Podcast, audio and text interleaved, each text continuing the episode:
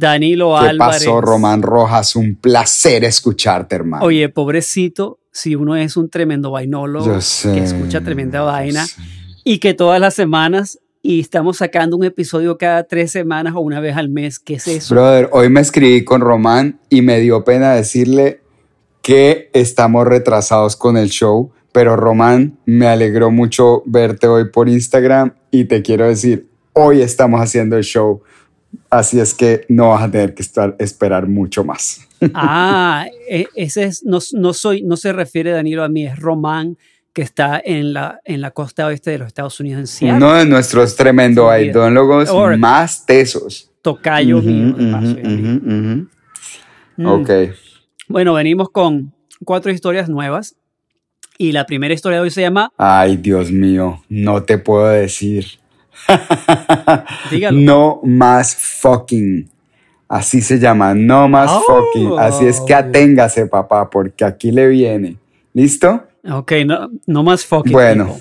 Ok, la, la número dos se llama El triste final de las ratas. No, qué pesar. Pobres ratas. La tercera historia se llama Cementerio Invadido. Qué miedo. No, un poco pasado de Halloween. Sí, sí, sí, bueno, me quedé pegado. La cuarta historia y la última de hoy será el regreso de Kennedy. Uh, también medio zombie, ¿no? Oh, Medio oh. zombie esa historia. un poco, son, sí, un poquito. Así que esto es tremenda vaina, episodio, episodio número 71 y vamos con las Ahí historias. va. Román, te tengo una noticia muy triste. Ok, ay. Este será el último año en la historia en que un hermoso pueblecito con crepúsculos arrebolados podrá llamarse por su nombre original. Su alcaldesa ha tomado finalmente la decisión de cambiarlo porque sus habitantes están aburridos, cansados, indignados, es más, están obstinados con las burlas del mundo entero. Por lo tanto, el pueblo de Fucking, ubicado a unos 350 kilómetros al oeste de Viena, en Austria, se cambia el nombre a Fogging, que no suena muy diferente, la verdad, pero al menos sus habitantes podrán descansar. Mente, ya va un momento. Y se escribe, sí, se escribe igual que la palabra. Bueno, espérate, verás. Pero, ¿de qué tipos crees que podrán descansar? De, de qué tipos de actos crees que podrán descansar los, em, los habitantes de fucking? Te preguntará Román. Más que todo de los miles de turistas que vienen al pueblo cada año a tomarse selfies con los letreros del pueblo que exponen su nombre. Y a tu punto, sí, se escribe F-U-C-K-I-N-G. Fucking. Algu- algunos, algunas de las personas de que vienen al pueblo, los turistas, se roban las señales, Román, se las roban. Tanto que el ayuntamiento del pueblo ha tenido que usar un tipo de cemento, de pegante, a prueba de ladrones para que no se le roben los letreros A prueba de los fucking ladrones. ¿eh? a prueba de cacos. Así, mi amigo, es que la población de fucking, ojo, para los que todavía no se la han pillado, en inglés es una super palabrota, de las más carnudas que hay. Además, ha decidido ponerle fin a años de oprobio. La alcaldesa Andrea Holzner, quien se pronunció recientemente al respecto, dijo, ya yo no quiero decir una palabra más. Ya hemos tenido bastante historia mediática con este tema en el pasado y cada vez que digo algo termina siendo usado como una burla. Imagínate, no puede decir nada a la mujer. Imagínate cualquier palabra que haya. Bueno, ya los habitantes de fucking. sea, bueno, sin embargo, no todos los habitantes están de acuerdo. Uno de ellos dijo, es que la gente ya no tiene sentido del humor. Eso es publicidad gratis y al menos una razón para que los turistas quieran manejar hasta acá. Em, pero el pequeño pueblo de solo 106 habitantes sí se ha beneficiado de su inusual nombre. En 2009, la famosa comediante Roseanne Barr hizo un sketch en el programa de televisión de Graham Norton, donde supuestamente llamaban a la oficina de turismo del pueblo a decir que estaban interesados en fucking.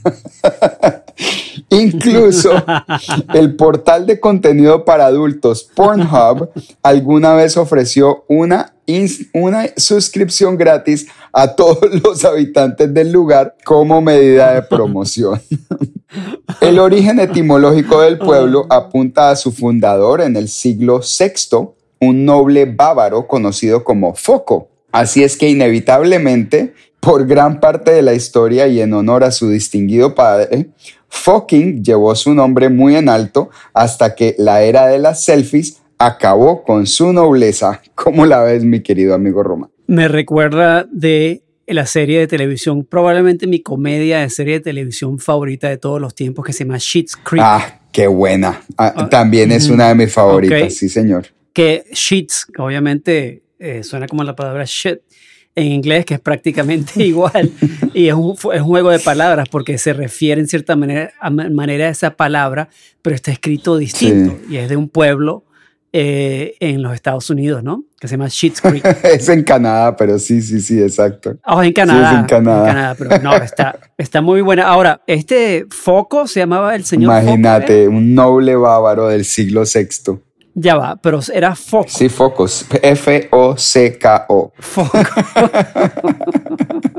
you're, you're, foco. Acordémonos que en Austria no hablan inglés, o sea, no es el idioma nacional, ellos hablan alemán. Entonces, eh, pues fucking no necesariamente significa tanto para ellos como para los turistas ingleses, que son los que principalmente van allá a tomarse fotos con los letreros del pueblo.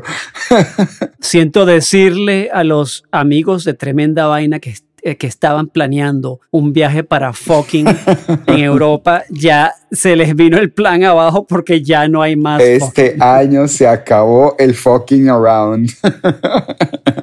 Excelente historia, excelente, una de mis favoritas del 2021. Muy bien, muy bien, Román. Bueno, muy buena. Vamos a la próxima. Ahora, no sé si te creo. bueno, yo sé, yo sé, suena elaborada. Acuérdense que de estas cuatro historias, una es falsa. Así que me huele aquí, mm, Danilo, me estás tratando de meter la historia falsa. Vamos a ver. Vamos a ver. Tremenda vaina. Danilo, ¿sabías que cuando una rata está embarazada mm. puede tener hasta 20 ratitas? No lo había pensado. De un solo embarazo de un solo embarazo.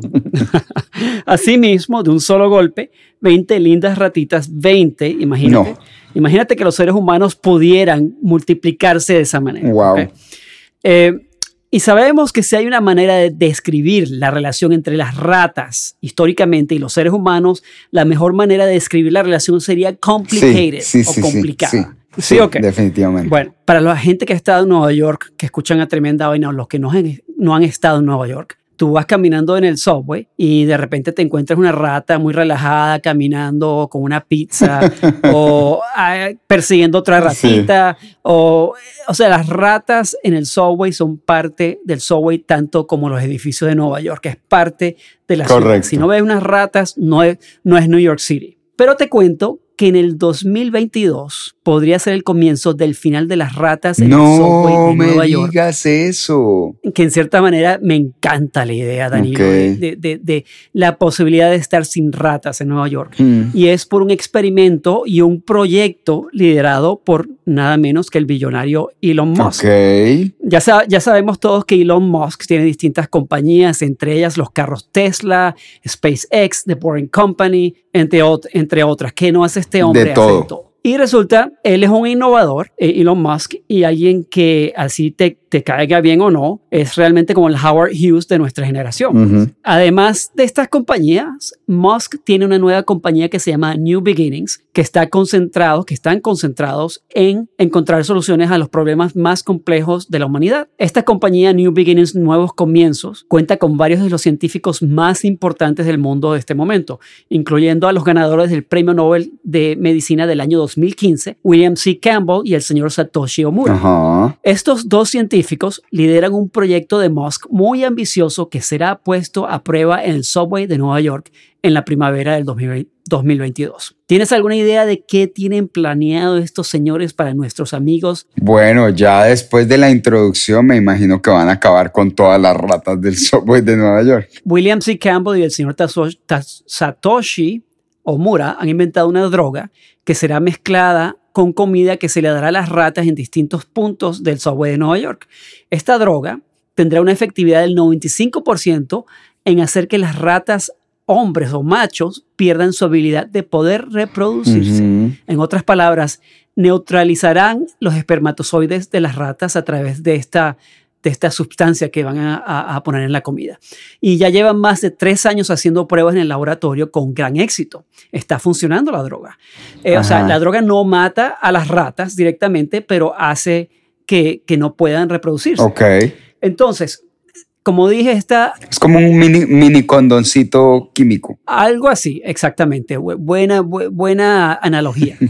Eh, le van a añadir este polvito a la comida, la distribuyen por todo Nueva York y esta comida, esta, esta sustancia bloqueará unas proteínas eh, especiales que van dentro del espermatozoide de las ratas, apagando efectivamente el switch que hace que se reproduzcan las ratas. O sea que se reproduce o no se reproduce, es como un switch.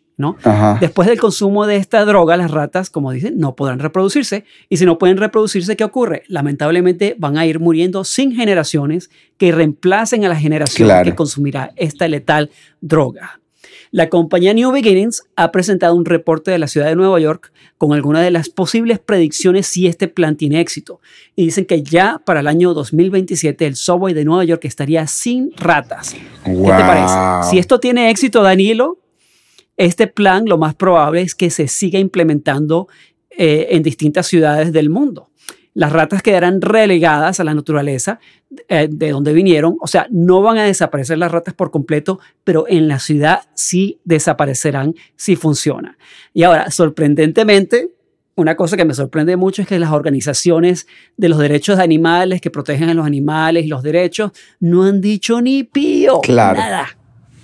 Claro, porque no están haciendo nada cruel, ¿no? Simplemente están evitando que se reproduzcan más. Bueno, y que las ratas no son muy populares entre la gente. O sea, quien tiene una rata de, pet, yo no sé. Sí, no, hay, hay algunas.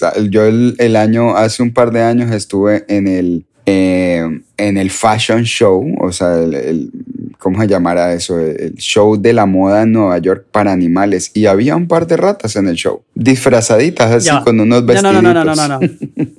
ya, perdón. Un fashion show de animales. Sí, claro, claro. Es muy importante. Es casi, casi tan importante como el fashion show de personas de Nueva York. Es New York Fashion Pet Fashion Week, una vez así. Pero será, será una historia para otra tremenda vaina, otro episodio de sí, ¿qué pasa? Eso suena más, más falso que una moneda de cuero, como dices tú. ¿Y qué? ¿Me vas a decir que hay modelos famosos animales? una rata famosa modelo. Hay uno que otro que lo reconocerías en la televisión. Lassie. Lassie, por ejemplo. Bueno, muy bien. Vamos a la próxima. Muy buena historia, Román. Me pareció muy divertido y ojalá, ojalá muy buena suerte para el señor Elon Musk y sus papichulos. Vamos a comerciales y ya regresamos con tremenda vaina.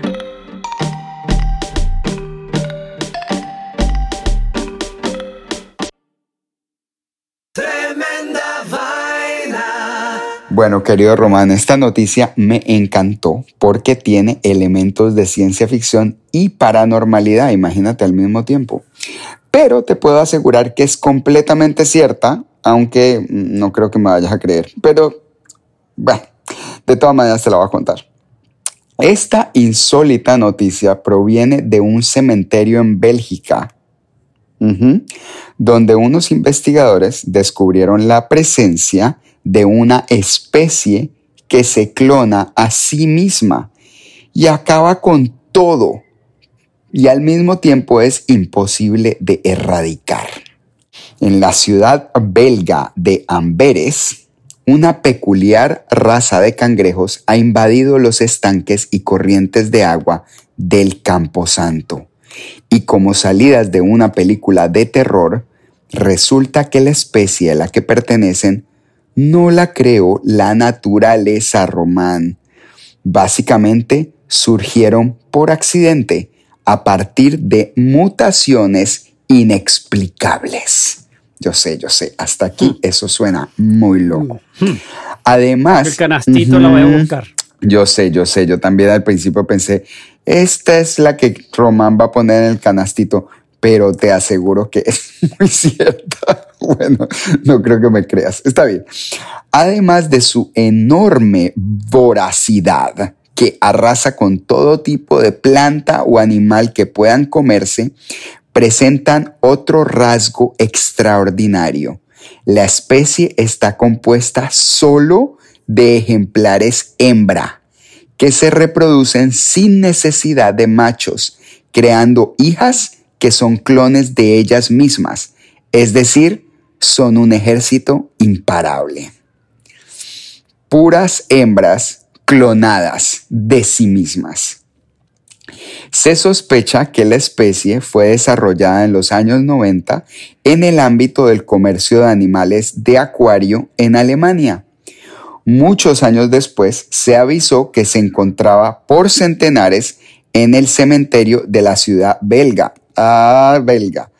Y recientemente se comprobó que efectivamente se trata de la misma especie unos investigadores españoles han estado siguiéndole la pista para tratar de buscar una solución al daño que puede causar de dejarse prosperar esta raza de cangrejos. Imagínate los cangrejos, o sea, son como unos seres así con una coraza y van por ahí por toda parte comiéndose todo y acabando con todo y además se van reproduciendo, clonándose a sí mismos. O sea, es, un ejército. Sin embargo, los investigadores confesaron al poco tiempo que reunirlos a todos sería como vaciar el mar con un balde. O sea, se ve jodida la cosa. La presencia de los crustáceos que miden unos 10 centímetros y se desplazan por tierra y agua en la noche para conquistar nuevos hábitats preocupa mucho a los expertos. Ejercen dos efectos drásticos en la biodiversidad. El primero, directo, porque se lo comen todo, desde detritos hasta plantas, insectos, anfibios o peces. El segundo, indirecto, porque interrumpen la red alimenticia y dejan las aguas enturbiadas y sin vegetación. Lo que hace más complicado lidiar con esta creciente amenaza es que todos sus ejemplares son copias idénticas. Es decir, no se puede dibujar un árbol genealógico que apunte a su origen y por lo tanto es imposible saber cómo llegaron al cementerio. Definitivamente no es como se llega ahí convencionalmente, ya que estos cangrejos están más vivos de lo que quisieran los expertos. ¿Qué te parece, Román? ¿Creepy la historia? ¿Un poco creepy? Me quedé sin palabras. wow, qué creepy la historia. Sí, sí, sí. La verdad, la verdad es que es realmente da miedo. Da, miedo. Unos cangrejos asesinos. Que, estos cangrejos no se comuniquen con las ratas de Nueva York. porque te imaginas. se, le, viene abajo el plan a Elon Musk. lo que hay que decirle a Elon Musk es pelado, invéntate otra cosa para estos, para estas cucarachas de agua. Cuidado. Piénsalo a ver con qué salimos para esta vuelta cuidado que te, sales de todos los machos, las ratas machos y las hembras dicen, bueno, nos vamos a clonar a nosotras mismas para seguir. Qué loco que ni siquiera, ni que nos hubiéramos puesto de acuerdo con las historias, porque esta historia le cuadra perfecto a la de las ratas. Sí, le cuadra y señores, nosotros no sabemos qué historia vamos a contar. Ni idea. Yo cuento mi historia Danilo las suyas, yo, yo no sé qué va a contar Danilo. O sea que tuvimos una coincidencia interesante ahí. Sí. Muy buena la historia y me dejó un poco asustado. Hoy no voy a dormir bien. Tremenda Queridos amigos de Tremenda Vaina, si hay un tema que intentamos evitar a toda costa, completamente en este podcast, es el tema político de los Estados Unidos. Ay, Dios mío. Ay, especialmente, especialmente de los últimos años. Ay, Dios. Pero hay, pero hay ciertas historias que son realmente difíciles de ignorar, aunque vengan de la izquierda o de la derecha de los partidos políticos de este país. Para contar esta historia, tengo que hablar un poco del origen del grupo del cual se origina. Esta teoría de conspiración viene del grupo QAnon o se diría en español QAnon. Ok. Y les voy a contar un poco de dónde viene el grupo. En octubre del 2017, un usuario anónimo puso una serie de publicaciones en el website 4chan. El usuario tenía el nombre de Q o Q como lo conocen en inglés, afirmó tener un nivel de acceso a información clasificada del gobierno de los Estados Unidos, conocido como autorización Q. Estos mensajes se conocieron como gotas de Q o migas de pan, a menudo escritos en un lenguaje críptico salpicado en lemas, promesas y temas pro-Trump. Eh, ya QAnon o QAnon está considerada como una ideología en los Estados Unidos por muchos. En esencia, QAnon es una teoría que dice que el expresidente Trump está librando una guerra secreta contra los pedófilos de élite que adoran a Satanás en el gobierno, las empresas y los medios de comunicación corruptos. ¿Es así? Ok. Entonces, los creyentes de QAnon han especulado que esta lucha conducirá a un día de ajuste de cuentas en el, en el que personas prominentes de la política de los Estados Unidos serán arrestados y ejecutados. Este día, en cierta manera, es como el día del juicio final de la religión católica. Pero lo llaman este día eh, The Great Awakening, que en inglés significa, eh, perdón, que significa en español el gran despertar. Ahora, les voy a contar una de las muchas profecías de QAnon que no se han hecho realidad, porque esta no se hizo realidad. Y esto está al nivel de la gente que cree que la Tierra es plana y no redonda, ¿ok? Así que bueno, hace unos días, este año, en Dallas, Texas, cientos de personas se apiñaron con paraguas, banderas y letreros para ser testigos de un evento histórico Danilo que estaba a punto de ocurrir. Algunos incluso trajeron sillas plegables para esperar el espectáculo. Ay, Dios mío. La gente sí es cómica. prepárate, prepárate para. A ver.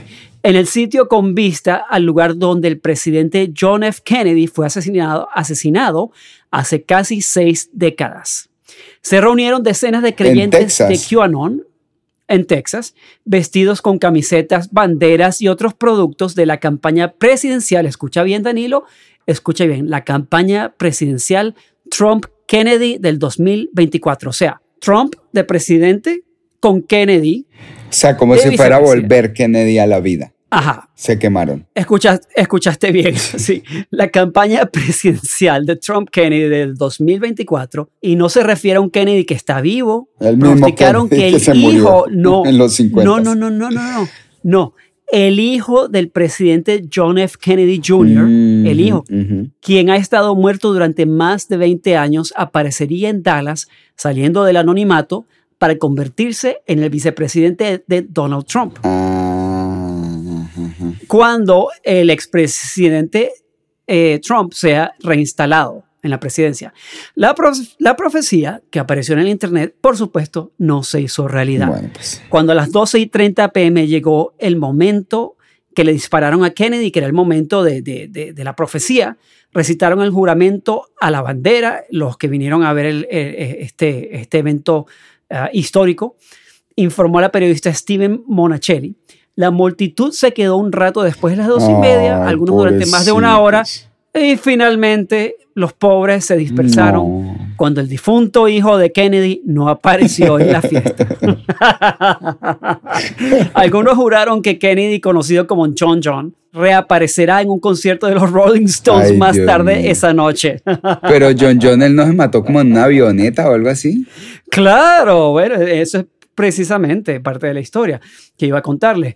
El espectáculo cautivó a la gente, a algunos les divirtió la ridiculez de la descabellada teoría de que Kennedy fingió su muerte, pero el tamaño de la reunión del martes fue preocupante para Jared Holt, un miembro residente del Laboratorio de Investigación Forense Digital de Atlantic Council, que investiga el extremismo doméstico en los Estados Unidos. Wow.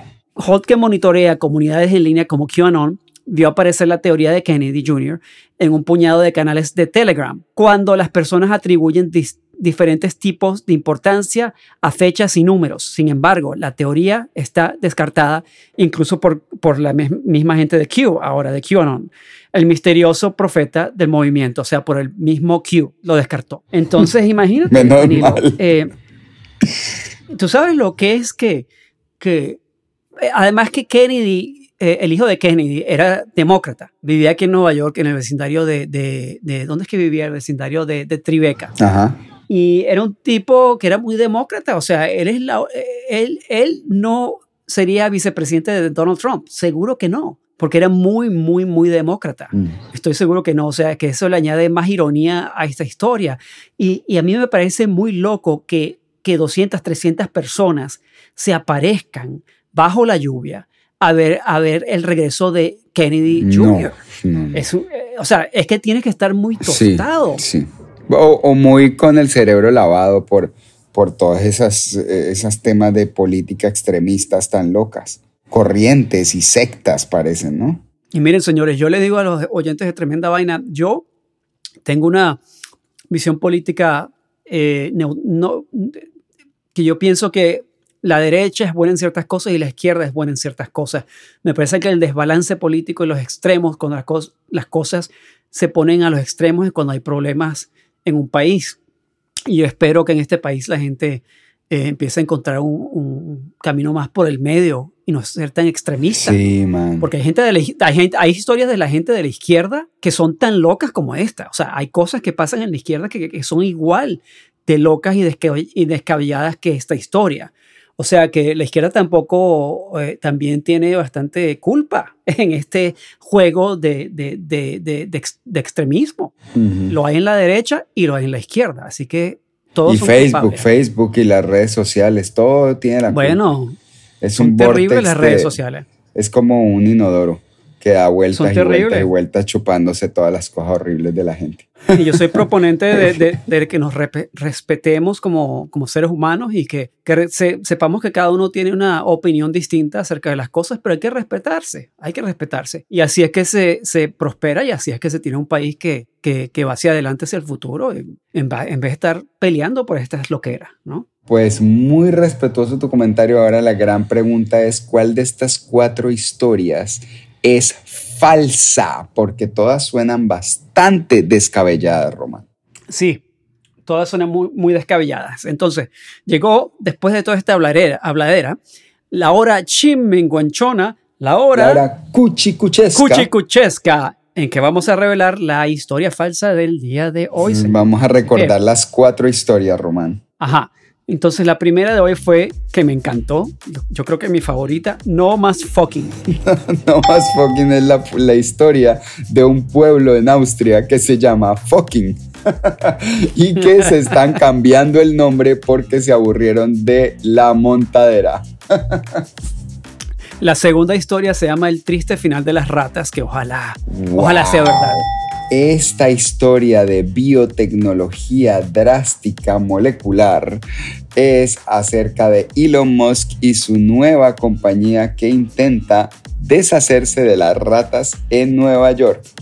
Mucha suerte con esa vuelta, señor Elon Musk. Creo que es más fácil llegar a Marte. La tercera me, me, me dio miedo, se llama Cementerio Invadido.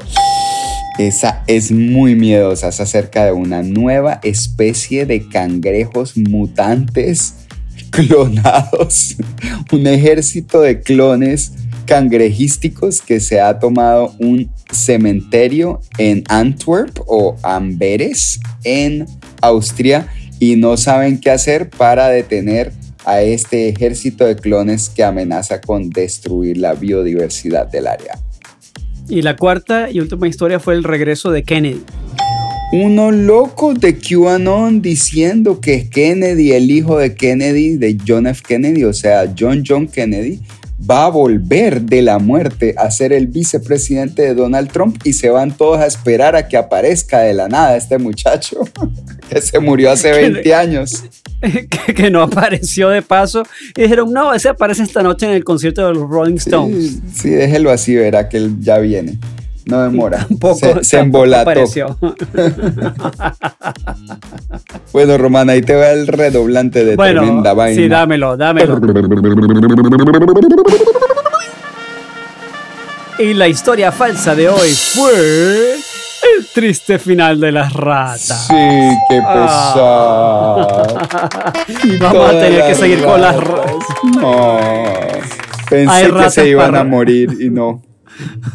Hay ratas para rato en New York City. Hay ratas para rato. Tendremos que dejar a que Elon Musk se concentre en sus otras misiones también igualmente importantes.